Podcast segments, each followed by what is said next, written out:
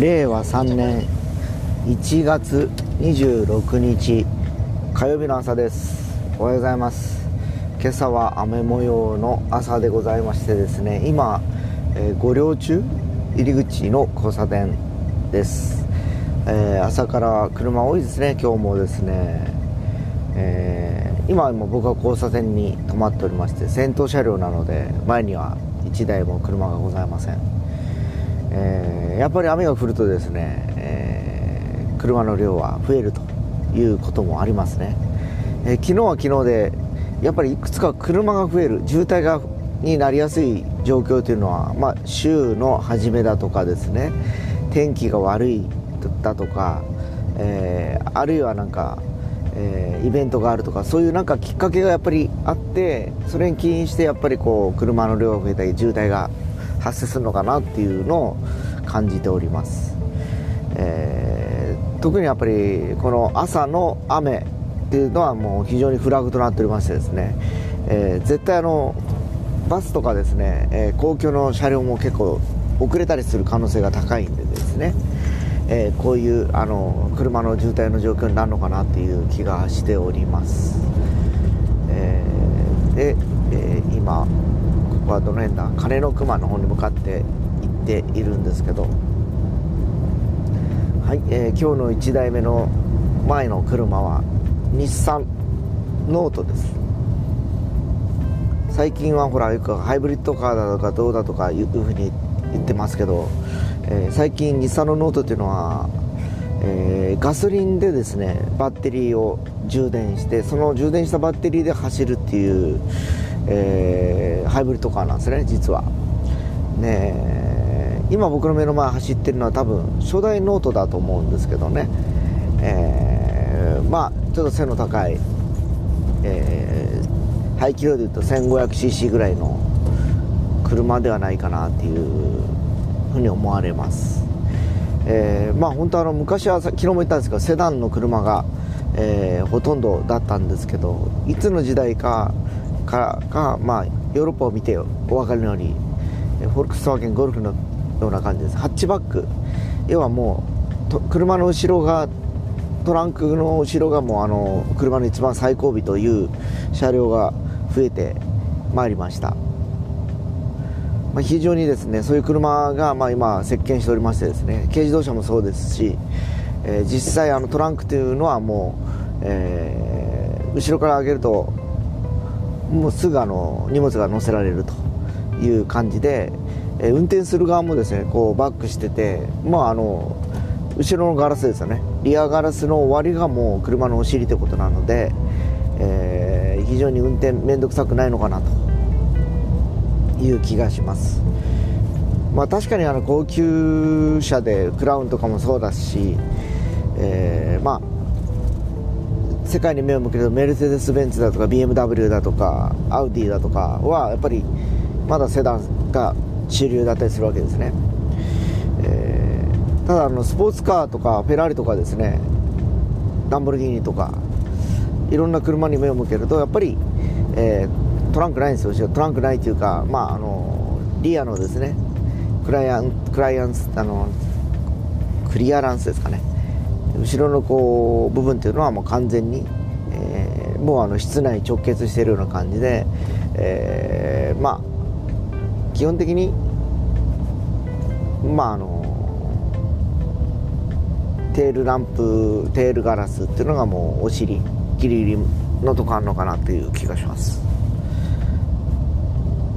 最近はこの日産のメーカーっていうのはですね自動運転というのにかなり力を入れておりましてですねテレビでも木村拓哉が今やっちゃい日産ということで話をしてるかと思いますが、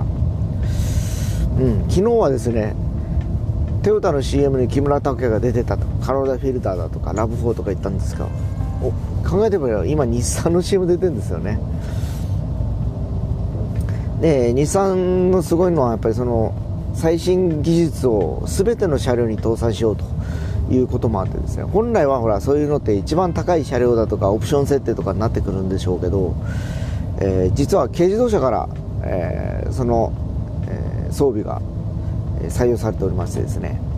え非常にあの今の一時期ね日産やばいとか言われてましたけど頑張ってるメーカーではなかろうかと思います。まあ本当に日産といえばですねやっぱり思いつくのはやっぱりフェアレディ Z だとかスカイラインとかですね。ブルーバードっていうのが僕の小さい頃からのイメージだったんですけど、えー、最近は日産っていうともう GTR だとかですね。まああのもうスカイラインっていう名前が取れて GTR になってたりだとか日産ねあと何があるのかなマーチとかですかね。出てくるのはやっぱり一番ポピュラーな感じがします。昔はですねローレルだとかですね、えー、いろんな車がありました、えー、でももうすでにローレルもございませんしレパードもないですし、えー、いろいろとあの名車があったんですけどね今ブルーバードもないのかな確か。シルフィーという名前が変わったんだと思います。でサニーって昔あったんですね。カローラに対抗する。でサニーもないんではなかろうかと思います今。まああのやっぱりあの時代の流れとともに、えーまあ、先にハイブリッドカーはトヨタが先駆者としてこう牽引してきててですねいろんなメーカーが、まあ、あの今エコカーに対して、えー、力を入れてる中でそうそう思い出した。日産といえばえー、リーフというもうフル EV 自動車があります。でこれはやっぱり、あの、ガソリンを一滴も使わないという車両でございましてですね、えー、今唯一日本ではですね一番売れている電気自動車ではなかろうかとは思われます、えー、ただ初代ですねリーフが出てきた時はやっぱり値段がネックでやっぱり500万近くしてたと思うんですけど、えー、その値段にもかかわらず実はフル充電でそんな走らないんですよね。100キロ走るか走らんか。っていうことなんですね。で充電するのにやっぱ何時間かかかる確か30分とかでは無理だったと思うんですね。当時はですね。急速充電とかができてたかどうかちょっと定かではないんでしょうけどまあ1時間ぐらい充電したとこで100キロ。100キロっつったらですねちょっと距離走られる方は1日持たないという感じですよね。例えば僕が家から例えば天神とかに毎日行くとしたとばしたとしてもですね往復でやっぱり30キロぐらいはかかるわけですよ。でただそれは行くだけ30キロってことはあちこち寄り道してたらもうすぐ40キロ、えー、50キロというふうになっちゃうわけですね。ただもう毎日充電しておかないと、えー、次の日乗れないということもあってかえー、初代リーフに関しましてはそういうあの部分がネックになりですね。今中古車市場ではすごい激安暴落化した金額で手に入る車両となっておりますので、まあ、今エコカーが欲しい方はですねプリウスの中古は高いんですけどリーフは安いので、えー、リーフという手もあるのかなという気がします。だから充電充電できるですね環境さえ整ってたらですね、えー、まあ、例えば家でも充電できるからですね。え、それを考えると、まあ、今僕らが使ってる携帯電話と一緒で、えー、もう毎日家に帰ってきたら充電をすると。で、えー、朝あの仕事に行く時はもうそれから、えー、充電を外してから出発という感じで使用されると、えー、日々の生活には問題はないのかなという気がします、えー、ただ遠出とか旅行とかする場合はですねまあ、あらかじめ日産のディーラーのスポットにはそういう充電のスポットがあるんでしょうけど、えー、最近はねイオンモールとかそういうところにも充電スポットが出てきてますので、えー、そういうとこをしっかりチェックしていかれると、えー、慌てふためくが必要はないと。もうちょっと電気がないといった時にガソリンスタンドのようにすぐ飛び込んで充電ができるようなもんじゃないんでですね、えやっぱりそこはですね、えこれまでの車とは違うえ、意識を持って運転された方がいいかと思います。まあそれもこれもあと10年15年後にはまあ国が言ってますよね。もうあのほぼ EV 化をしていきたいと。それを目指すと。いうふうにメーカーにそういうあの条件を突きつけたりしてたましてましたのでおそらく、えー、今からあの国産自動車に関しましては2030年をめどに燃料電燃料あの化石燃料の車はもう多分消滅していくだろうと。思われます。まあ、それがいいか悪いかは別にしてまあいずれにしてもちょっとねこれから10年そこらでどこまでその技術、えー、が進むかっていうのもちょっと見ものであるんですけどただもうどれもこれも EV 化した中で運転する車の個性とか特性はもうますます薄れてしまうので、えー、別にあのどの車に乗ってもいいですしですね、えー、まあ、あとはデザインがいいか悪いかぐらいの部分になるだけかなという気がします。うん。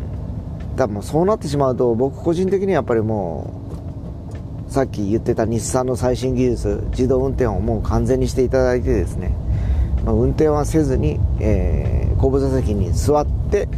えー、目的地を入力してそこまで運び届けてくればいいかなと。いう感じですかね。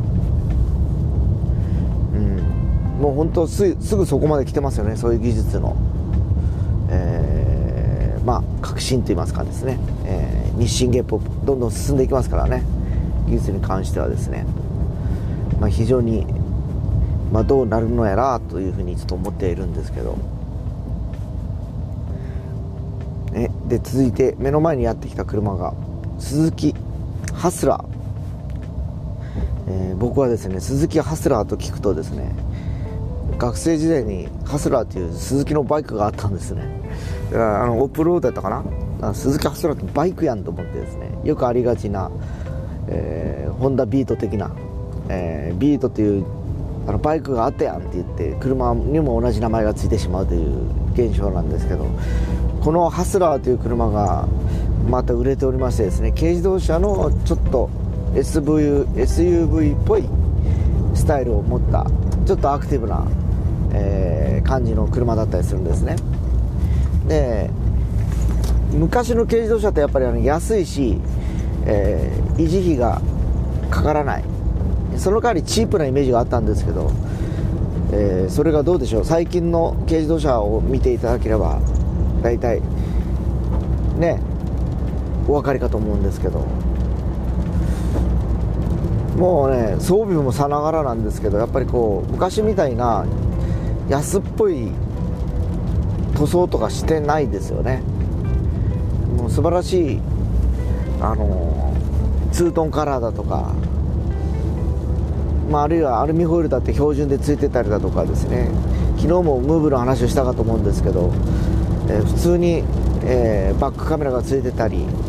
ナビもついてたりだとかねそれこそ日産の軽自動車がスーパーランドビューチって全方向の自分の車両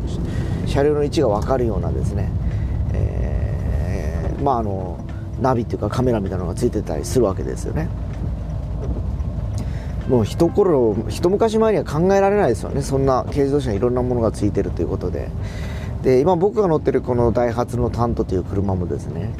えー、テレビもついてるしナビもついてるしあの助手席を倒せばテーブルになるし、えー、普通にこのまま車中はキャンプとか車でできるような車両なんですね。軽自動車ですよ。今までそんなこと考えられなかったんですけど昔は本当ライトエースとかああいうバンタイプじゃないと車の中でベッドカーみたいにして寝ることはできなかったんですけど、えー、最近はねあの軽自動車でもそういうことが容易にできちゃうという感じでですね、まあ、あのだんだんだんだんそのこの自動車のね、えー、発展技術の発達というのはものすごく目覚ましいという気がします。で今ちょうど月熊の交差点に来ておりまして福岡空港の一番最南端の方にある道を通ってます。今日は本当雨が雨がひどくてですね今もうパラパラどころじゃなくて結構な量降ってきました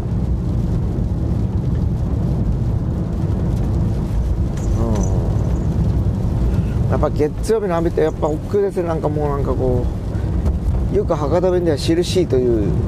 まあ鬱陶しいという意味なんですけどね。印かってよく言うんですけどね。本当にあの車もねやっぱ雨が降るとやっぱり事故も起こりやすかったりするしですね。非常にあの運転するのもストレスかかるんですけど。はい、えー、続いて今目の前に出てきたのがホンダの N 版というやっぱこれも軽自動車なんですけどね。昨日僕が話した通りこの車も軽自動車なのに白いナンバープレートをつけております。で実はこの N シリーズっていうのはホンダが今一番売ってる車両でございましてですね。もしかしたら、えー、N ワゴンは N ワゴンだっけな、えー、ものすごく売れてる車。日本一売れてる車ではなかろうかと思います、えー、というのも、えー、やっぱりあのトールワゴンで、えー、デザインも良くてですね非常にあのなんて言いますかね、えー、車両のホンダセンシングという最先端の安全技術も搭載されていることもあってですね、え、やっぱそういう部分も含めて、え、人気の高い車両ですね。もう今中古車で見てもやっぱりそのこのハイトールワゴンっていうかですね軽自動車の背の高い車両というのは高くてですね、えー、もう本当あの560万では買えないんじゃないですかね。そんな感じですね。N ボックスでした。失礼いたしました。N ワゴンではなく N ボックスが一番売れてるやつで、えー、N ワゴンというのはその一つ小さい背が低いやつでございます。でその N 版というのはですね実はあの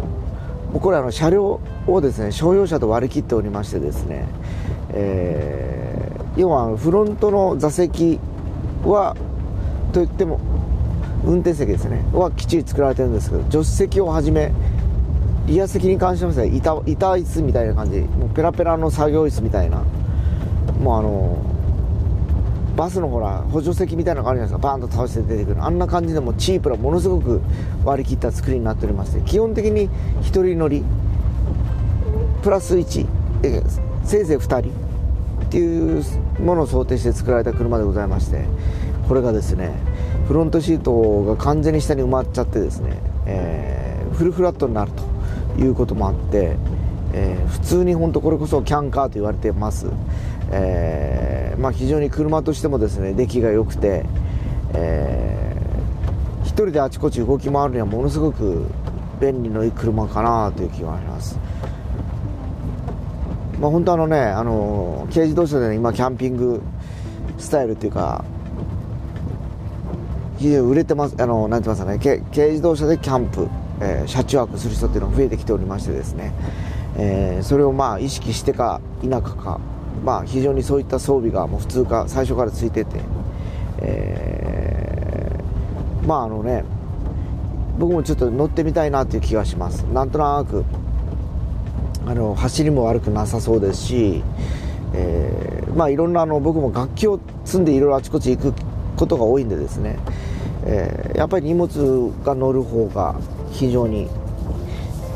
使い勝手がいいなという気もしてきてます。そう考えるとやっぱそのワンボックスカーですね。要はあのミニバンをはじめとするこういう軽自動車もそうですけど。ねああいう車はやっぱこう利便性が高いなという感じがします、ただ一方でさっき言ったようにその N ボックスしかり軽自動車の配当系はですねぼちぼち金額がするんですね。やっぱり200万ぐらいするのかな？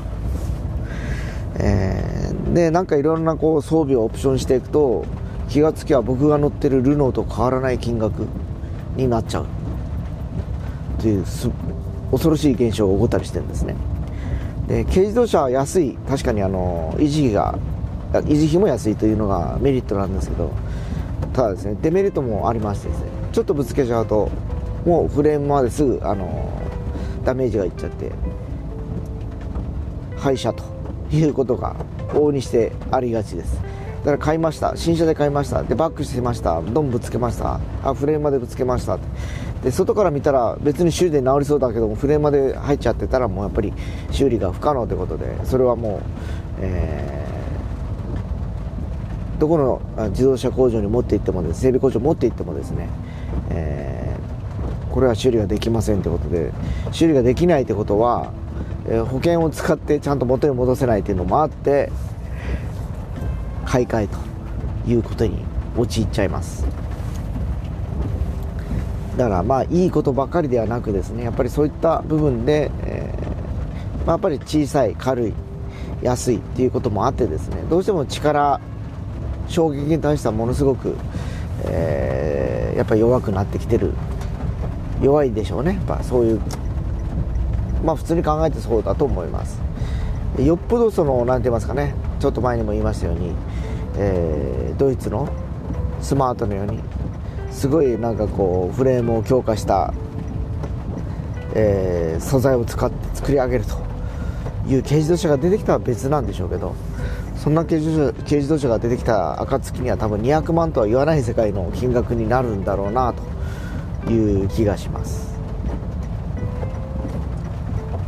もうね昔は本当一家に1台という車の、えー、需要も今となってはもうほぼ1人1台に近くなってきてるんでですね。まあ田舎の町では1人1台というふうな状況で、えー、やっぱりこう車の車両の台数が増えてるというのは聞きますね。以前群馬県に僕行った時言われましたもんね。この県は1人1台なんですと。そうじゃないと生活ができませんと言われて。それで車文化があったりだとかイニシャル D の舞台になったりするのかなと思いながらですね、えー、誰でも車に乗ってるようなイメージ、えー、だからガソリンスタンドも多いのかなという勝手なイメージを持ってましたけど。まあさっき言ったようにそれもこれも、まあ、電気自動車でもうあの自動運転で、えー、動くようになったらですね車がですねまたいろいろとそういった環境も変わってくるだろうなという気がします。うん。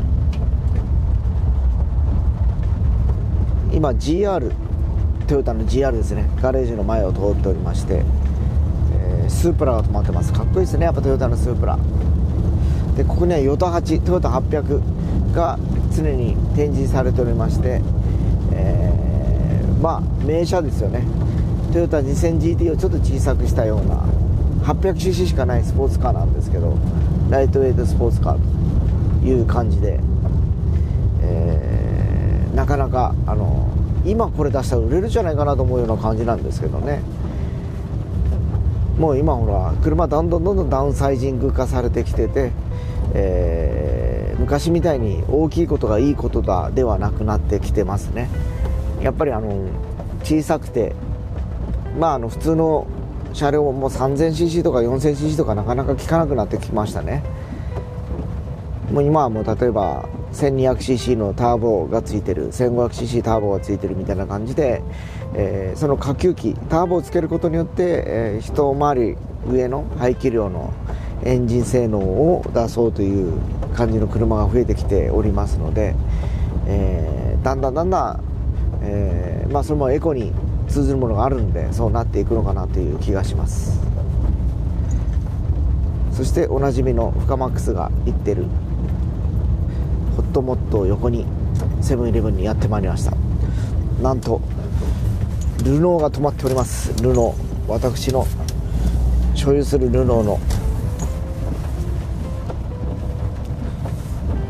RS って書いてあるんですあこれはメガールかな。